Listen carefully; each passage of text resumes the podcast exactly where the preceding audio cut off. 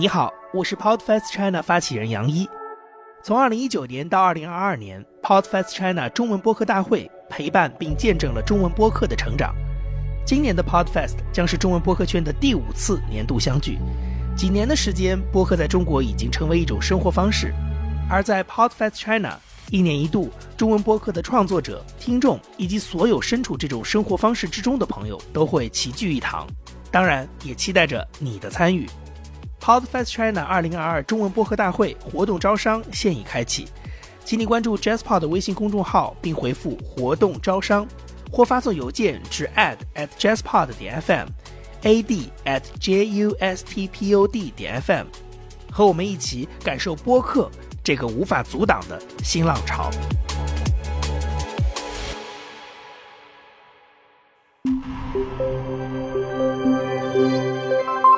JustPod。各位听众，大家好，我是陈彦良，欢迎大家收听这一期的《忽左忽右》啊。这一期节目呢是《忽左忽右》和东亚观察局的合作节目，我们会把这一期节目分成上下两集。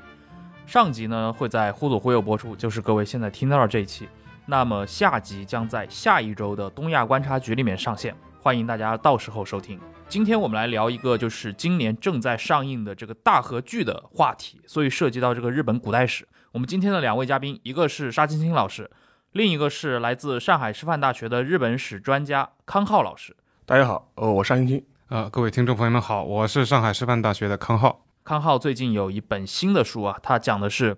蒙古入侵啊、元日战争那段时间的一个中日交往的历史啊，神风与铜钱非常有意思。在我们之前的节目里面，其实关于元日战争这个话题也有涉猎到啊。那期我们聊的是那个借着当时的那个游戏啊，对马岛之鬼，然后这个话题的。然后前段时间我和高林还有吕丽啊两位那个青年维也纳的朋友也聊过一期关注于这个元平和战啊，关注于同一个时期，要稍微早一点点啊，就和今年的大和剧相比啊，稍微早一点点的那个就平氏政权掌权的时代的这样的一个动画作品，山田尚子导演的这个《平家物语》。非常棒的一个动画，所以我们当时也聊了一期。那今天这期节目呢，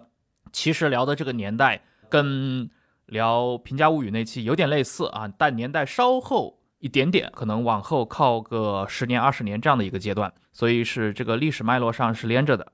那今年的这个大合剧《镰仓店的十三人》，对吧？这个主题涉及到日本中世史，那可能很多听众其实很难去对应年代啊，简单介绍一下。啊，其实它所对应的这个中国的朝代就是南宋，而且是南宋朝的第二位皇帝宋孝宗的晚期，以及第三位皇帝就是宋光宗他在位的这个时间里面发生的事情。十二世纪末、十三世纪初，像这部剧里面非常重要的一位角色，也是那个耳熟能详的日本镰仓幕府的初代奠基人，对吧？第一代的幕府征夷大将军源赖朝，源赖朝他就是一个十二世纪中后期的人，而且有意思的一点，就前面提到那个宋光宗。他和宋光宗赵敦是完全的同时代人，就是元赖朝和赵敦两个人都是在同一年出生，一一四七年出生，然后又在前后脚去世。那像元赖朝他是死在一一九九年，然后赵敦是第二年，对吧？一二零零年去世，所以这两个人完全的从年龄啊，从时代上是完全重合的。那么元赖朝呢，他在日本十二世纪的最后二十年里面，从一个偏居关东的被流放的元氏家族成员。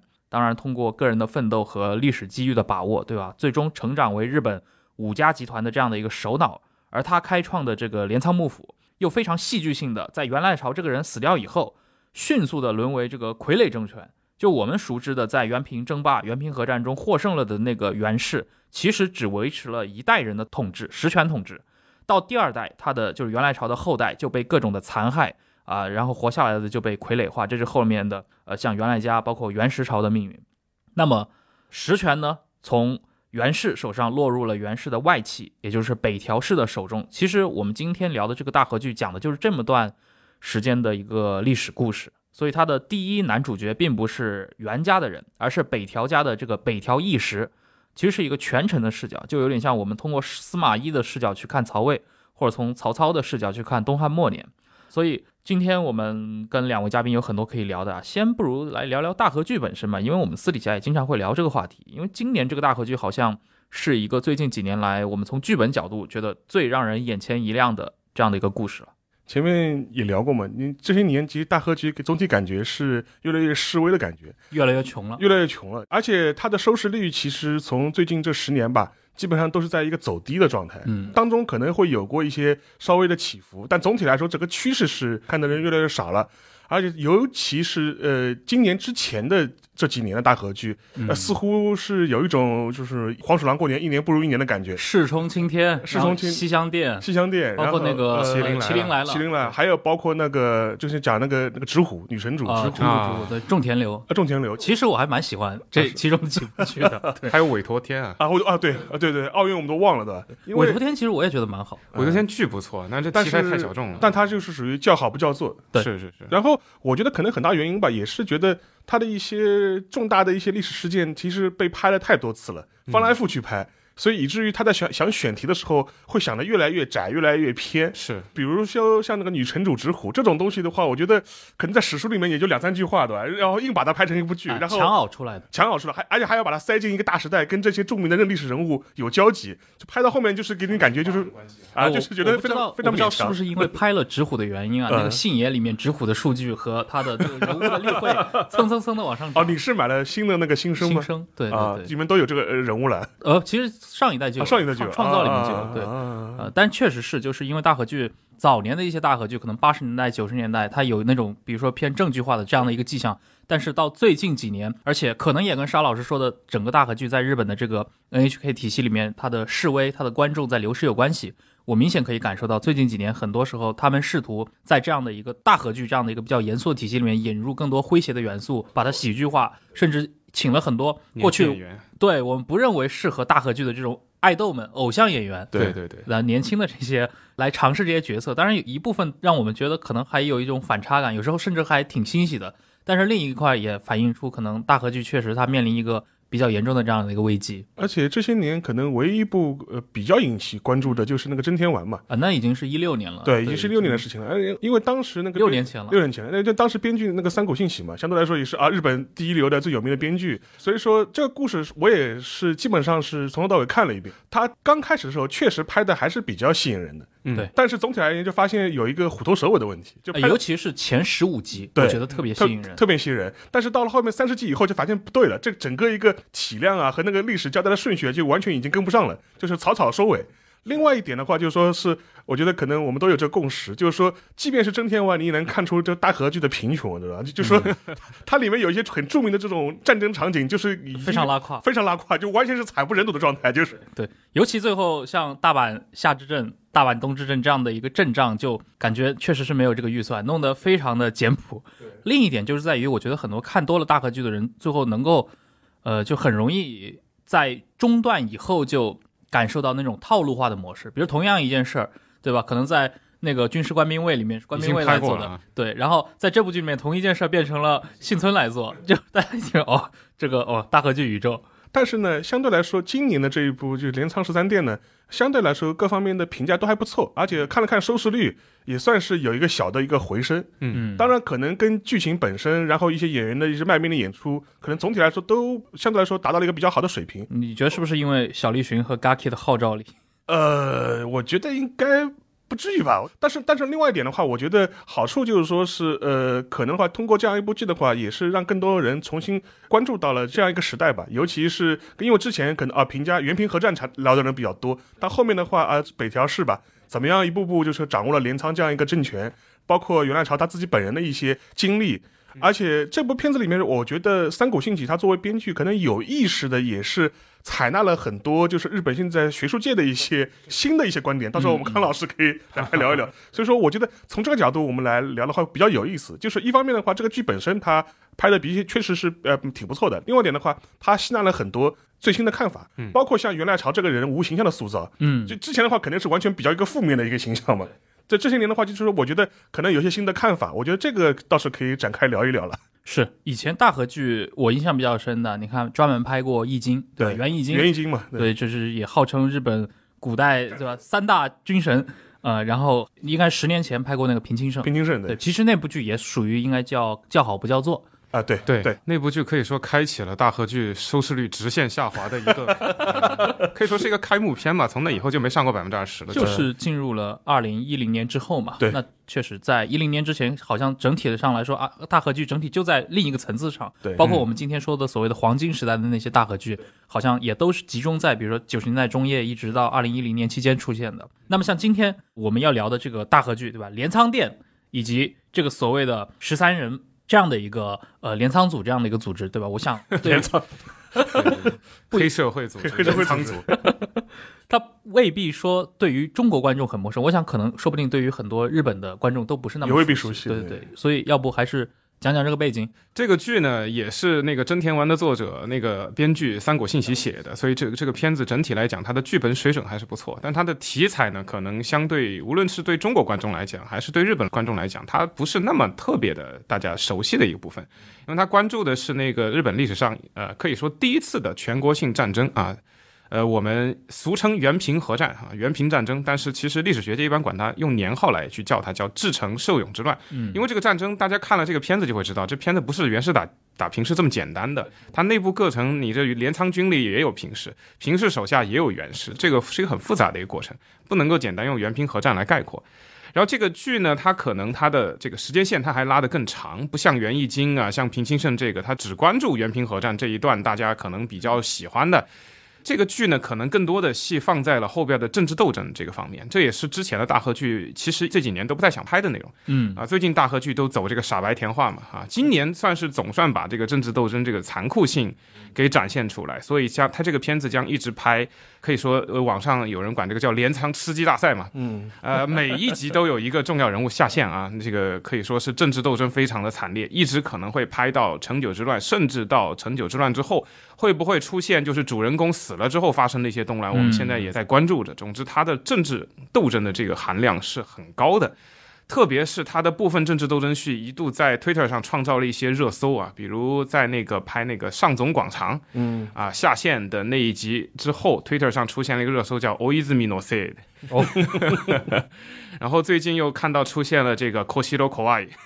小四郎很可怕很可怕。啊，对，就是使得主人公不再是像《麒麟来了》这种剧里面出这种一个伪光正，对伪光正怀抱着拯救天下苍生希望的这种傻白甜的形象，而是已经逐步的，就是说黑化吧，然后直面在血淋淋的政治斗争的第一线，甚至在前两集我们看到他已经比一个职业的杀手还要冷酷，已经达到了这样的一个层面。对，嗯当然这个其实是和符合镰仓时代初期啊，这个反映了当时镰仓呃幕府的一个政治风貌。所以说，曾经就有很多学者把这个镰仓幕府啊，把这武士政权比喻成黑社会暴力组织。遇到问题的时候，第一想到的办法是把对方干掉啊。这要在公家社会，虽然也有政治斗争，但一般充其量是流放啊，下级的人才会被处斩。那么在镰仓幕府这边，那就是真刀真枪直接上。那么遇到一个时机来了啊，像前前段时间那个比起能源之乱，那就是直接全族消灭。可以说，这种残酷性是长久以来这个大和剧最最近几年都已经不曾出现过的那个内容了。这是它的一个作为剧的一个重要的一个特征。尤其跟那个《麒麟来了》比较，其实《麒麟来了》是把一个历史当中，对吧？过去已经有了定论的这样的一个二五仔的一个形象的明智光秀，给重新的拨乱反正。重新洗白，啊，但是这部剧，像那个就是镰仓店的十三人这部剧，其实它的主人公北条义时，其实在历日本历史上的名声也不是很好，甚至可以说是一直作为这种所谓乱臣贼子的一个代表。你可以认为他在统治的后期是一个慈父的一个形象，善于搞清洗，甚至最后把上皇都能斗倒，而且能把自己的父亲也斗倒。就这么一个人物，现在成了大河剧的主角，而且甚至我们可以看到，就是刚刚康老师说的，大河剧没有试图去洗白他，而是还原他是如何走到这一步的。我觉得这个可能是三谷幸喜他这个剧本给大家带来的一个观感上的冲突吧。而且我刚开始看的时候就觉得，我也很担心这个问题，就是前面讲到讲到了洗白问题。其实，因为大河剧它的问题是什么呢？就是说我这一部采取谁的视角，我就洗白谁，这就是大河剧普遍的一个问题了。所以说这次刚开始看的时候，因为小四郎刚出来的时候，他还是把它描绘成一个心智来说比较淳朴的这样一个乡下的一个武士，年轻武士。当时我想，哎呀，他你把它拍成这么淳朴，那他后面这样一个黑化的过程，你怎么样去体现他嘛？所以说，但是好在就是看到二十集以后的话，你就会发现他这样一个呃成长之后的这样一个转变过程，如何从一个啊、已经对那个是自己的政治斗争感到厌倦，希望归隐的这样一个状态，然后一步步又把他推到了这样一个政治斗争的最前线。对我觉得这是一个比较有意思的这样一个视角，一个转换的过程。对你说到洗白这个，我就想起十多年前，当年可能不止十多年前啊，可能小二十年前那个《北条失踪》啊啊这部大合剧，对吧？因为它反映的那个年代也是波澜壮阔，国际战争国际战争，对对对尤其它那个 OP 是相当的一个蒙古长调一起来，对吧？那个鸡皮疙瘩就起来。但是即使如此，你像这个应该是咱们中国的老演员修宗迪老先生在里面也演那个赵良弼，嗯呃，一口纯正的这个北京 北京腔普普通话，对，然后还有巴森啊，呃，对对对，然后里面我们可以看到，就是后半段依然不可避免走向了一个，就是我们作为中国观众一看啊，这个洗白的日日本武士下海救人这种这种情节啊，就是救抢抢救落海的蒙古武蒙士。蒙蒙古军人，对，可能今年这部剧的话，反而会走到一种，就是其实这个可能我们在什么英美剧里面更多见，啊对对对对对，他真正的摆上了一个成年人的那种权谋里面来，这种塑造我觉得是很不错的。能不能让康老师向我们的听众稍微介绍一下，就北条义时这个人，包括北条这三代，他的父亲和他的儿子，他在这个镰仓以源氏家族为共主的这样的一个体系里面，他是什么样的一个地位？为什么他会成为这部剧的主角？好嘞。呃，首先呢，我这这可能要从北条时政开始讲起啊，从他父亲啊，嗯也是这个剧中一个极其重要的一个角色。呃，那么北条时政他的出身，其实一开始看这个片子，大家看到也是比较低微的，基本上是有一个词儿啊，叫在听官人啊，伊豆国的在听官人，相当于就是伊豆这样的一个小地方啊，一个相当于我们国家大概就比上海还小的一个地方。这个地方里面的一个地方豪族，当然也是政府体制内的一一个人物，并且他。呃，与京都也有一定关系，所以片中开场的时候，他其实在京都参加过这个京都大翻译，到京都上去呃工作去值班儿啊。但总体来讲，他的身份还是比较低的，小贵族就是呃贵族可能有点过分了吧？都不算。小豪族，小豪族小豪族出身。那么北条时政在他的系谱上，但呃，其实，在镰仓时代以后，因为长期以来这个叙述啊，镰仓幕府是北条氏当家，所以他的叙述都是北条氏为中心的叙述。那么北条氏给自己脸上也就贴金，所以我们去看北条氏的系谱，会说他的祖先是之前那个在核战那个里面那个时候那平直方的后代。这个平直方是谁呢？是源氏的祖先源赖义，是他女婿，就是平直方是他的岳父。嗯哎，这其实这个事情呢，现在其实很多的学者觉得这是一个虚构的事儿，因为这事情大家看了这个剧之后，是不是觉得特别巧合？平这个北条氏的祖先是源氏祖先的岳父，这个事情很像是北条时政和源赖朝这个关系的一个复刻版，其实就是很有可后能是一个世建构对一个伪造出来的一个戏谱。他的戏谱可能真实的身份并不是来自于平直方，可能比这个要低更加的低微一些。那么北条义时在这个片中，他和北条时政的关系，我们知道是父子，但是本片当中其实做了一个比较符合历史学界最近的研究的一个处理，就是没有把北条义时作为北条时政的嫡子来进行描写。嗯，我们知道他哥宗实原来是嫡子，那么北条义时他后来在我们这个剧中有出现啊，他自称他的名字是叫江间小四郎啊，ema shiro ema koshiro。呃，也就是说，他其实是分了家的啊，他不是北条时政的这个直选的继承人。按照这个官位的升迁的顺序，他的直系继承人之应该是他后妈生的那个北条正范的可能性更大一些。就是最近两集里面，呃，突然上了京之后被干掉啊，那北条正范。所以北条一时是属于一个在北条时政的家中，其实也并不是一个嫡长子的一个身份。啊、那么他们后来是因为通过和源赖朝的这样的一个联姻的关系啊，我们知道源赖朝被在那个之前发生的平这个平治之乱之后啊，他的父亲被杀，然后他被流放到呃伊豆这个地方。当然，本片呢做了一个处理，采用了一些新的学说，认为一开始他不是在北条这里被看管，而是在伊东那里。嗯啊，后来被移到北条，这个呢其实还有一定的争议啊。两种学说现在其实啊都有各自比较有利的一个证据。那么在当时的这个时代里面啊，这个流放犯其实一般。呃，很多的例子我们都可以看到，这个流放的犯人到达这个地方之后，和当地的地方豪族开始联姻结亲，嗯，这种事情其实还蛮普遍的。因为你再流放过来的贵族，那起码他还是个贵族，而且说不定哪天你这个赦免你就回去当官了，那你这个身份地位还是很高的。所以北条时政就通过这个关系和源赖朝就他们就变成了这样的一个姻亲关系，他就变成岳父了。那么北条呃正子变成了源赖朝的这个夫人啊，这个剧中也是一个极其重要的角色，这个倪将军北条正子。那么北条义时是个什么身份呢？他其实是作为呃那个元赖朝的家子啊，就是元赖朝在发迹的时候成为这个镰仓殿之后，他其实把一些。呃，主要的关东武士的他们这些家族当中的一些，尤其是庶族啊，不是有嫡长子继承身份这些人，招到自己身边为自己做事，作为自己的近侍来服务。就像本剧当中北条义时基本上反映了这个角色，当然可能有所夸大，因为历史也没有记载这么多。所以北条义时和元赖朝在早期，他们其实关系走的还是比较近的。这个剧基本上还对这一点整体上的风貌还是可以说是还原。那么北条时政呢，在这个整个时间段里面，其实在元赖朝执政期间和元赖朝的关系，我们看起来啊，其实也许并没有那么的紧密啊，因为我们看到北条时政在被封为这个这个国手啊，成为国手一国之首的这个身份的时候，已经是元赖朝死了以后了。那么北条时政开始在政治中心的舞台逐渐从大概不能说太边缘，但至少是非中心，然后走到中心，可能是在源赖朝死了以后，也就是最近几集。那么源赖家当政的时代，尤其是把这个比气能源干掉以后。这个其实，在本剧当中，基本上这个形象还是有所展现的。可以说，野镰仓店在这个方面有点，呃，采用了一些新的一些学说。当然，这学说呢，可能互相之间有些还有一些争议的地方。那么，它本剧当中有些也，他也做了一些巧妙的处理，把它给放进去。嗯，那么北条义时呢，接下来就在我们这个剧的最后一个阶段呢，他将会成为镰仓幕府的所谓二代职权。呃，那个职权一般书上很多把它翻译成执政，其实这个翻译的其实我觉得不太好，因为职权这个意思词义并不是执政的意思，啊，它是其实是出现在公家的家政机构里面，可能更类似于执事的这个概念，就是像黑执事的这个执事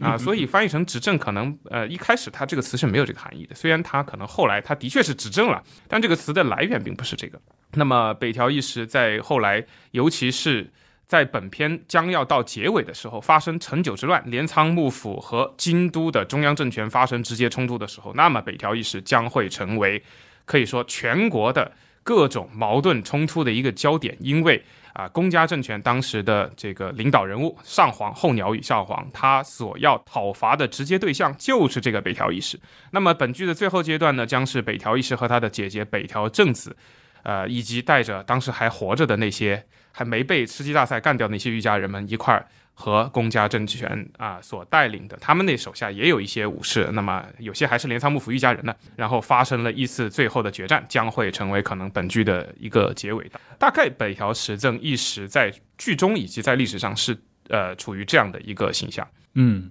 那简单可以跟一些就是没有完全没有接触过这个剧，也没有接触过这段历史的呃听众朋友稍微。简单总结一下，其实我们这部剧讲的还是一个，就是在元平争霸结束以后，在元赖朝当政，甚至元赖朝的生命结束以后，那么到了二代镰仓将军元赖家的时代，然后出现的这个所谓的镰仓殿的十三人这样的一个组织，其实是一种合议制的制度。但其实这种合议制维持了甚至不到一年，其实就已经开始分崩离析，里面的人死的死，散的散，对吧？最后，总之导向的一个结果就是镰仓幕府的实权。变成了这个我们知道的这个元赖朝的外戚，外戚北条一家，而且后来就是发现他们其实北条家族的权力巩固还是做的蛮好，他们一直传承了十六代，是一直到我们后来看到，包括像石宗呀，他们都是他们的后代。这样的一个故事里面，其实包括这个大河剧刚出来的时候，我们一看，哎，既然你要提到镰仓殿的十三人，似乎就应该是以后半段，尤其是那个元赖家时代为中心。但其实我们一看。上来还是花了很长的时间篇幅来讲元赖朝元赖朝的崛起，尤其是你看这部剧的话，我觉得他有点反映的比较好，就是元赖朝这个人他自己的一个崛起的过程。因为相对来说的话，其实，在很多传统的这种民众的历史认知当中，会可能会把元赖朝就定义成类似像个奸雄一样的一个角色。嗯，当然这部剧里面他也会拍出他一些相对来说就是比较狠辣的一面。但另外一面的话，你会发出它实际上面它的崛起本身也是充满了各种各样的偶然性的，而且他的比如说为什么镰仓幕府他之后他整个一个权力的中枢的核心实际上是被北条家给把持了，某种程度上来说，跟元赖朝他自己当时跟这些关东武士集团的这种合作关系模式，从一开始就决定了可能就决定了这个宿命了。嗯，因为他的。更多的一个展现过程的话，其实，在剧中也拍到过，就是说，其实我们在原平合战中可能会想当然的认为这是哦，原来朝率领一个反平家的大军，然后如如何把平家给推翻了。嗯，其实你发现更多的过程是袁来朝跟他们内部的一些斗争，跟他比如说像木像木曾一中啊、袁一中啊，是的就是他们这种内部的斗争，包括。当时呃，就是他那个就是武田家的这些斗争，这些内容才是呃元赖朝崛起的一个更核心的内容。其实剧中也拍到，就比如说比较重大的一些战役参战的时候，可能元赖朝本身他自己亲身没有打过多少次仗了，可以说就打过两次啊。第一次是惨败，惨败第二次是必胜之战去做个秀。所以说他更多像是一个关东武士集团推出来的一个共主或者是一个形象。通过他的原氏的这样一种身份做了一个号召，然后形成了这样一股啊反平氏的这样一种合力，更多是这样子的这种感觉。我不知道，就是像康老师，就是从你的这个专业角度来说，你觉得他对这个剧的这样描述，你觉得是不是认可的？呃，他很多的描述其实还是蛮符合现在学术界对元来朝的想象。当然，他增加了很多这种包括喜剧元素啊，这些可能有些是，毕竟这个是电视剧嘛，有虚构的。这个元赖朝，比如说我们现在历史学界可能说相对公认一点啊，就元赖朝，首先它不是什么元氏嫡流，呃，你如果去看《易经》，《易经》那个剧里面它是元氏嫡流，这个就做的比较明显。但本剧里面大家还是能看得出来，元元氏嫡流这一点是元赖朝的自称，对，对方是不认可的。对，在当时元赖朝的父亲元义朝就已经不是元氏嫡流了，他是被自己的父亲那个元威义给废掉自己的继承人的这个身份的。那么元威义一辈子，大家如果去看平清盛这个剧，会发现他一辈子过得相当的。不如意是在整个这个京都有各大大小小的各种源氏，是美浓园、是、晋江园、是、大和园、是当中，呃，袁惟义属于混得比较差的，所以那群人也没有把袁惟义当成一回事，更不要说袁惟义的儿子还不是袁惟义的继承人，那后面的袁赖朝那就更不算了。就是我是汉室宗亲之汉室宗亲，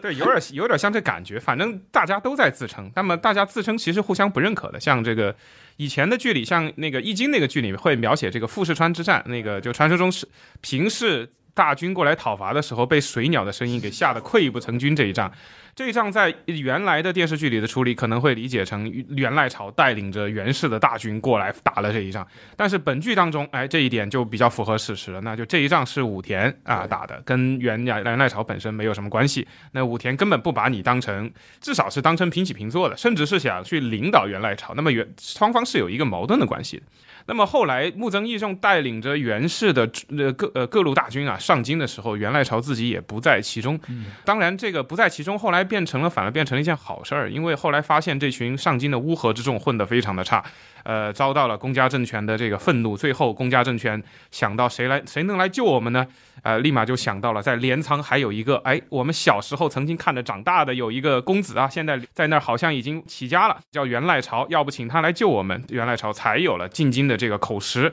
有了打败元元义重的这个机会。所以，我们看到元赖朝一开始啊，他在元氏内部的地方的呃地位，其实没有后来的叙述讲的那么高。并且呢，在比较早期的历史学的这个叙述当中，可能会强调啊，他的父亲袁义朝早年曾经到镰仓和镰仓周边啊关东的各武士团搞好关系，比如致富平氏田山家呀、和岳家这些搞好关系啊，互相结成了一个主从制的纽带，这成为了元赖朝后来发迹的原因。但是我们后来看到，哎，其实并不是这个样子，袁义朝做的这些事情，很多时候没起到作用。那么元赖朝自己要起兵的时候，去找这些曾经跟自己的父亲关系好的这些武士帮忙，人家根本不鸟你。这个这一点，本剧当中在前面的集数里面是有体现的啊，所以我觉得这个就出现的很好，就发现以前的这个什么纽带啊，没什么作用，不见得有作用。实际上，使得这些关东的武士团参加到这个战争的过程当中，可能是因为他自己个人私利。嗯，那么本剧当中出现的北条是这样，还有像千叶、像上总，他们也都是这样。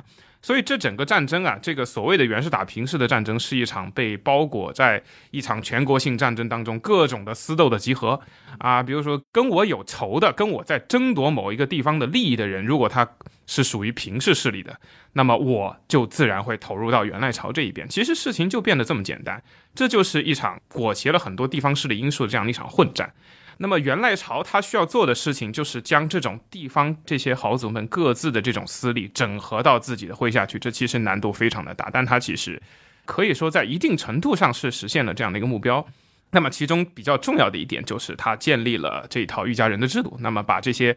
他手下的这些关东武士团，那么后来逐渐的向关西进行扩展，把他们收归到自己的麾下，归自己的领导。当然，在本剧当中其实也有体现啊，在这个过程其实是非常不顺利的。大家也不是说你建立了御家人制度，我就奉你为主君，我就听你命令，你指我到哪我就打到哪，这不可能。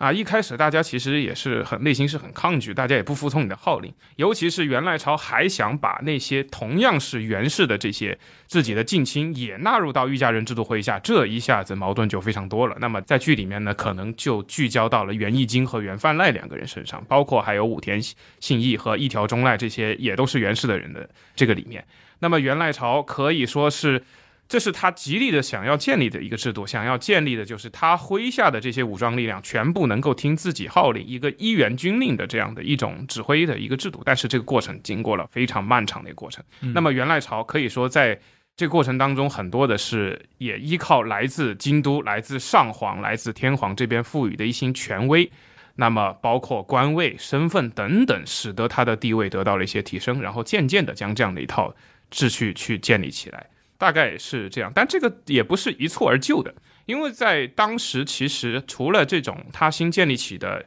御家人的这种秩序之外，在武士社会里面，还有一种秩序延续了可能一百来年了，就叫做金武者，京都的武士啊，金武者秩序。这个金武者秩序是以朝廷的上皇这些人为中心的。那么就是这个秩序的前提，就是所有的武士势力，尤其是以京都为中心，在京都周边的这些诸元氏、平氏各路大军，他们是可以接受朝廷、接受上皇的号令去执行各种任务。那么元赖朝试图在自己建立自己政权的过程当中，他实际上是想要取代这个秩序。让至少是自己手下的御家人只听从自己的号令，不擅自接受朝廷的任官等等。那么这个过程也出现了非常多的矛盾，因为这个原有的秩序不是那么容易被打破的，所以这个点也集中到了袁义经这个人物身上。我们看到在这个片子当中，袁义经。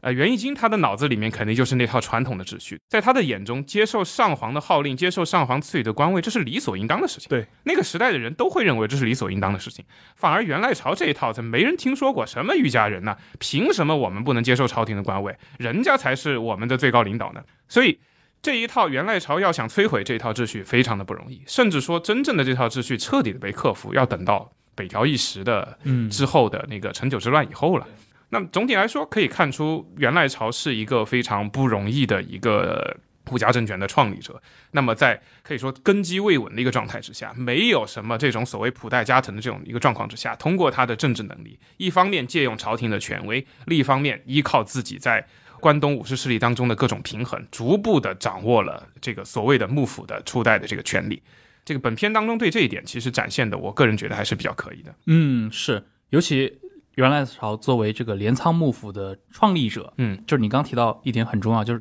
没有普代家臣，然后一个人十四岁从京都，对吧，被流放到一个关东的乡下这样的地方，然后可能他也不存在什么他的父辈给他留下了什么深厚的人脉基础，这些东西根本就没有，那甚至他只能去依靠一个就北条氏这么一个在当时的全国可能都不是很重要的一个地方豪族，但涉及的一个问题就是我不知道。您怎么看待元赖朝的一个崛起？因为我们过去从平家视角，或者说在元平合战的一个视角里面，好像元赖朝有一套自己的发迹的，就是养肥自己，然后对吧？坐收渔渔翁之利。那个硬仗可能大家觉得是木曾义重是元义经打的，然后呢，活最后的成果是元赖朝摘下来了的。朱元璋嘛，就就。当然，这历史叙述里边，如果按照镰仓幕府自己构建历史叙述，这个会感觉啊，大家看了之后可能会觉得是元赖朝啊，初代将军高瞻远瞩，高瞻远瞩，巧妙的避开了各种争端，比如说没有跟着木曾义重上京，这个太明智了，要不然的话，上京之后还要接受木曾的领导，最后还被赶出去，那太惨了。其实现在一般研究，我们可能更多的会认为。这其实很多是后来对这个元赖朝还有镰仓幕府神话的一个结果。这些事情有的时候并没有这么的复杂。他为什么没跟木曾义重上京？那么这个剧里面其实也交代了，他跟木曾义重的关系不好，并且在上京东海道的路上，前面也有挡着他上京的一些跟元赖朝关系不太好的势力。对，再加上手底下的这些武士们对于是否要上京、是否要讨伐木曾义重这个问题，其实也是有很多矛盾的。其实，在呃历史的记载当中，里面会提到这个最后矛盾的出口就是这个上总广长嘛，他反对上京。当然，本片做了一个比较巧妙的处理啊，做了一个阴谋诡计的处理，把上总广长仿佛是被陷害，成为了一个替罪羊，然后被干掉。这一点也可以看出，其实他在这个时候是内有呃有内忧，然后又有外患，他想上京，想去拯救。这个天下秩序，那不行，没这个没这机会啊，所以就等着等着，哎，机会居然就等来了。那么这个木曾义重混得不行，然后元赖朝得到了上进的机会，就是这样的结果。那么至于在整个的战场当中，我们看到元赖朝没有参加大大小小的战斗战役啊，呃，仿佛是他自己这个高瞻远瞩，坐镇镰仓。但是其实我们有时候可以想的比较简单一点，那其实他就他自己不太擅长战争这种事情。所以他，我我刚才说他可能一辈子就打过两仗，第一仗给他留下了极其惨痛的这个心理阴影，差点他就死了。那么他的可能下一次真正的自己中途中途有一些虽然也有这个自己出场出马，但是真正自己就是下决心披挂上阵，要等到战争最后阶段的澳洲核战，因为那一场是。纠集全国所有武装呃御家人的这个力量来群殴澳洲藤原氏的这一场必胜之战，这是一场是一场作秀的战争，是打给别人看的，所以他必然能赢，他才能够出马。嗯，终于可以不用担心之前第一场石桥山之战的败仗给自己带来的这个心理阴影了。所以说，以至于在那个剧里面对讨伐澳洲这一段的话，就一笔带过。对，嗯剧里面就是几个镜头就过去了。对这个我其实蛮可惜的，但是这因为这场仗的规模很大，很很大如果能出现一点的话很有意思，但这个经费就经费问题问题就比较大了。它有点像那个，就是我们看战国时代后期的这个小田园征伐啊，对对对那种感觉，对对对呃，十九万大军，对吧？围攻澳洲就完全没有必要。这个最搞笑的是，当时连萨摩那边都收到了这个战争的动员。你说这么大老远你过来干嘛？干干嘛我们还得等你过来。对，这得走半年吗？就是那个，我觉得就更多就是前面看康老师讲的，更多是一个作秀式的战争，嗯就显示，比如说我对全国武家号召的那种能力。嗯嗯，对，我觉得有一点就是可能跟很多人对于镰仓时代的想象不一样，就是元赖朝虽然说他是初代镰仓将军，甚至他奠定了幕府这套体系，但是他的实际的权力并没有后来的人想象中的那么大，或者说后世建构的那么的伟大。而且我觉得还涉及到一个问题，就是当我们谈论日本历史的时候，经常会提到这三个幕府嘛，那个镰仓、室町和江户。但是我们在想象这三个幕府的时候，这三个幕府其实又有非常大的区别。是，通常我们可能最熟悉的是，往往是江户幕府，就是德川那一套。但其实德川是一个对全国的统治进行了非常有效的，它减地，然后已经很成熟是。非常成熟的一个管理，甚至军权和政权都可以说在自己的身上。但是镰仓似乎不是这样子的。呃，能不能就是康老师能不能来讲一讲，就是镰仓幕府它建立的这套统治，跟日本的这个政权、跟公家、跟甚至中式的这种偏，因为因为神灵在中式的作用很大宗教力量，他们是一种什么样的关系？它和后来的这些幕府的这种存在感有哪些区别的地方？呃，这其实是就涉及到啊，这个可以说日本中式史学一个极其根本性的问题，就镰仓幕府到底它是个什么东西，它的性质是什么啊？它应该怎么去评价它？呃，那么可能比较长期以来啊，就包括国内的很多对镰仓幕府有所了解的朋友啊，他们可能呃也听到过一些词汇，像武士政权啊、武家政权、武士社会、武士时代。呃，但是我们其实长期以来的研究，呃，尤其六十年代以以后的研究，基本上对这些观点有了一个修正。那么早期可能会认为这个镰仓幕府是一个带有革新性的武士政权，它打倒了一个贵族的呃公家政权。但是现在呢，我们不太强调公家和武家相对立啊，互相谁都想把对方打死谁，就这个事情没有的。原来朝对自己的一个自称，其实很明确的反映了幕府初期的这个身份。原来朝自称自己是朝大将军，朝廷的大将军的意思啊。这个其实是反映他自己个人的一个心声，他也是在随时随地借助朝廷的权威。那么在六十年代以后，那么学术界兴起的有一个理论啊，叫做呃，这个可能给大家得介绍一下，这个叫做全门体制论啊。什么叫全门？就是拥有权力的门阀世家。啊，就整个日本被这些大贵族啊、大寺社、大大神社、大寺院啊，也包括幕府吧，它也可以说是一家啊，互相给把持着。各方啊，它形成了一个互补、互相协作的这样的关系，当然也有矛盾。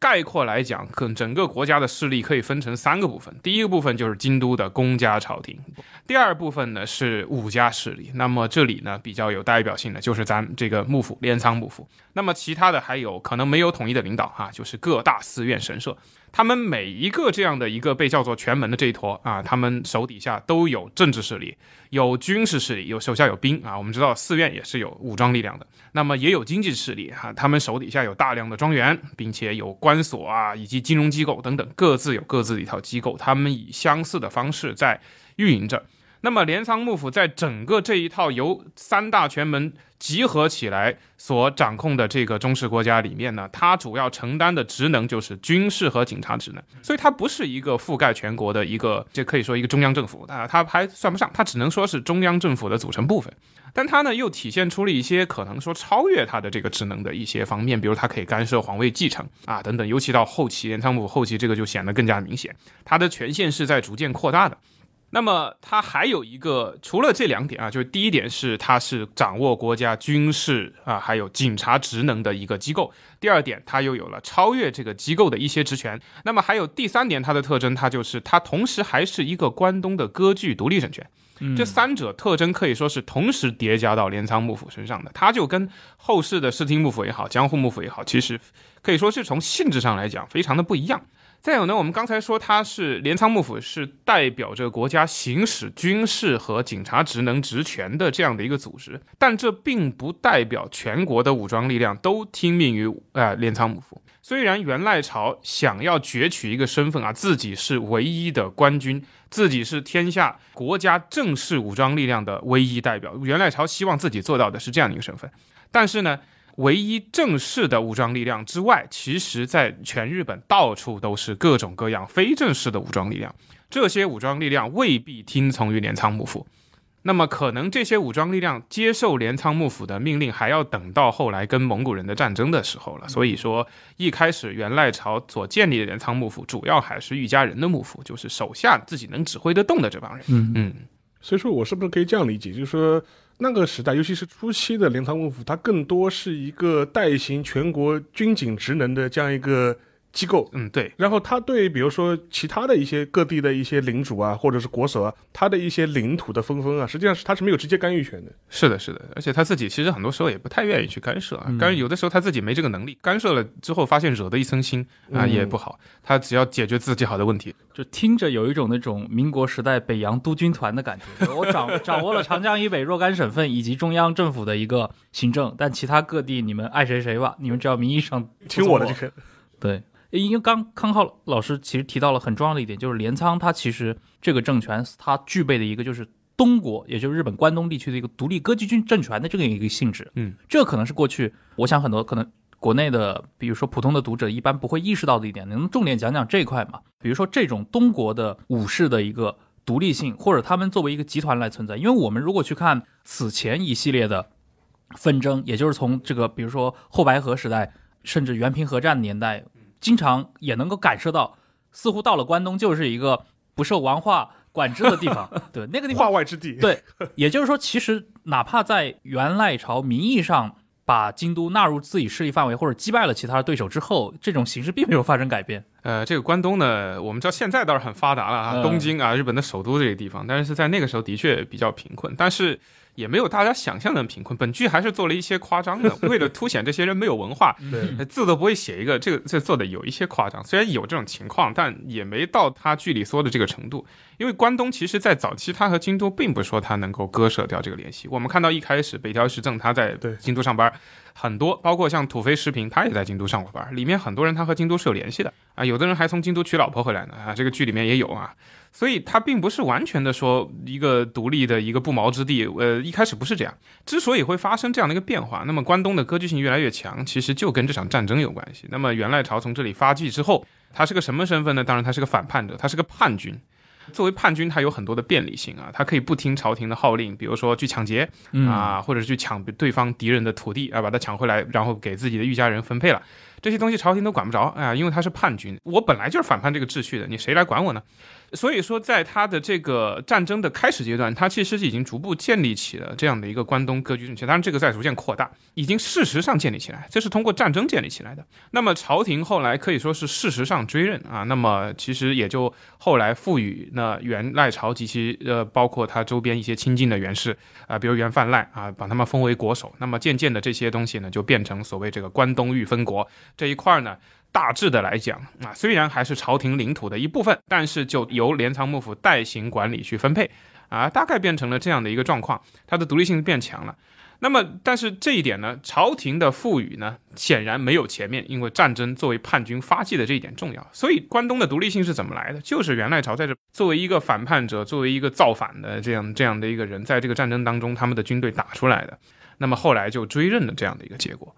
啊，当但这个结果后来就没有办法继续推行，因为后来元赖朝变成官军了，对，那么你就得听朝廷的号令了，所以后面渐渐的这个，呃，就不可能再继续的将这样的一套割据的这种，呃，这个这个独相对于朝廷的独立性的这样的一个统治就推广过去，这就不可能了。但是我想追问一个问题，就是在那个时代吧，尤其是关东这块地方，它在全国的这种经济啊，或者是它的一些呃相关的农业的一些收成啊，确实是比较低的吗？还是相对来说还是？呃，这个我还真没看过这方面的一个数据，这个，但是我看过之前有的人的一些简要的介绍，上面说至少关东的收成应该来讲并不算差，并不算并不算差。当然，它可能比不过畿内的一些像波莫国，就现在兵库县那里，比不过这些地方，但是至少不会是大家想象中一块未经开发的一个不毛之地，肯定不是这个样子。因为我想到就是与之对比的话，就另外一个例子就是澳洲嘛。那一块的话，就现在日本东北这一块，但是实际上面就是给人一种感觉，似乎是在呃那个时代的话，澳洲的那个跟京都的联系其实也很紧密，然后它的经济发达程度也很高，甚至比那个就是那个关东地区还要高。嗯，但是从地理上来说，它不是更偏远吗？离京都不是更远吗？那澳洲呢，一般会说它，比如说依赖于出产的这个黄金这个资源，然后发展日本海贸易啊这些方面，它可能的立足点不是有点和这个关东地区不太一样。不过呢，其实关于澳洲的这个经济方面，虽然现在的研究也比较多了，但是由于很多依赖的是那个考古而非文献的资料，可能还有未需要去探究的东西很多。呃，尤其是因为申请了澳洲申这边申请了世界遗产，那么这个关于那边的叙述会特别的火热啊。这一点我就打了一些，就是大家可以想象一下。所以有的 时候我自己对他们这个研究抱有一定的这个，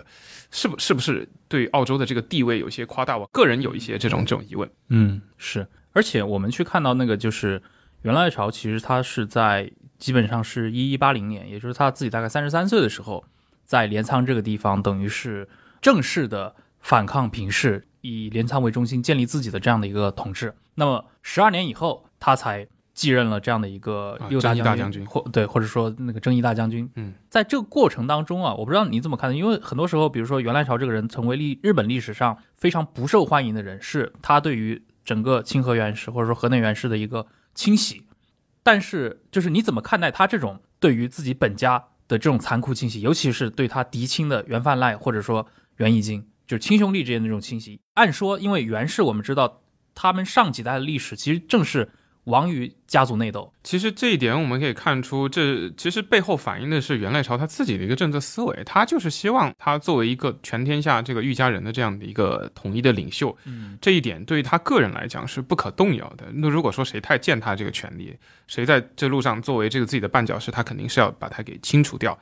那么可以说，袁义经在这个片中也展现了啊，他就是正刚好撞上了这一点。袁义经当时给袁赖朝辩白，提出了很多理由，比如说这个你你把我手上的这个之前呃原来没收平氏这个领地啊分给我，现在又把它收回去分给了别人，那袁义经感到非常不高兴。还有包括这个自由任官问题啊，这个袁义经就觉得这不是本来就有的道理吗？凭什么不让我？对，天经地义的，你凭什么不让我当这个？但是。对于元赖朝来讲，就是这些天经地义的东西是他要克服的。那么前面刚比如说那个把别人原来赐给他的土地，现在又分给别的人，那原来赐给他这个土地是为了作战，他在这个地方，那么需要你去征收粮食啊等等。那么现在。呃，我作为全国玉家人的领袖，我当然有资格对所有的这玉家人所掌握的这些领地进行重新分配。我们看到后来丰臣秀吉、德川家康干这事儿没干少啊，他干的都比这还厉害。对，这就是一个统一领导者必须要一定会做的事情，他要强调自己权威要做的事情。那么可以看到，像源义经，他刚好的就撞在了这个枪口上。那么为了给这个玉家人这个以儆效尤吧，那么拿自己的最为亲近的源氏来进行开刀。削弱他们的权威，强化自己作为袁氏嫡传身份的这个，可以说是最为直接、最有效果的。呃，那么他是比较简单的通过这种政治逻辑，那么最后的后果结果，当然我们大家也看到，后来袁氏就三代而亡。但是如果说他没做这些事情，是不是镰仓幕府会崩塌的更快？这就我们就无法得知了。嗯，对，就是你刚刚提到，就是他的这种三代而亡，他这种戏剧性，因为当我们看到可能从通俗视角上。看到源氏的崛起，对吧？尤其是元赖朝这一代，可以说是天时地利，等于是在一代人的时间里面建立这样的伟业，但是迅速的，这就涉及到我们镰仓店这个剧集里面中段以及后段的主体的故事了。就一旦元赖朝这个人物突然因为各种任何的一种意外死去了，实质上对他家庭的这样的一个广泛的御家人也好，还是这种基于东国武士集团的这种效忠，其实也实质性的就荡然无存了，似乎没有人在管他们下一代的死活，而且那个原来朝的应该是他的嫡子原来家的死亡，似乎是非常的残酷的。对，因为这一段的话，其实我在正式录之前也聊到这个事情嘛，就是觉得三代就没了，我觉得就是子嗣比较少，还是一个比较致命的一个问题。而且另外一点的话，就是他的自己的宗亲啊，其实也被他自己杀的七零八落了嘛。对，这个呢，其实我就不由得想到我们那个丰臣秀吉的，都是 当年把是是当把那个秀次干掉了之后，就会发现这个问题就很大了。如果当年秀次没有被杀掉的话，他那个家系的灭亡也可能也不会这么快。当然，怎么说历史上怎么说是两说了，但是无论怎么说，我觉得这个现象本身的话，我觉得还是很值得拿出来聊一聊的。是是 是，尤其是因为我我觉得跟丰城市拿来做个对比，我觉得也也挺有意思的。对，而且他们都一样的，丰城市也是面临的是它缺乏普代加成，对然后也是短时期内笼络一帮。我们后世来看，当然有人开玩笑啊，就呃出现了大量的这些二五仔，二五仔 啊，其实这在武士社会当中，二五仔是正常的，正常的就后来的那套忠君爱国的这一套，那才不正常。本剧当中用北条借由北条时政的口说出了这个武士世界的逻辑，真实的就是武士就是为了自己的胜利可以不择手段。对，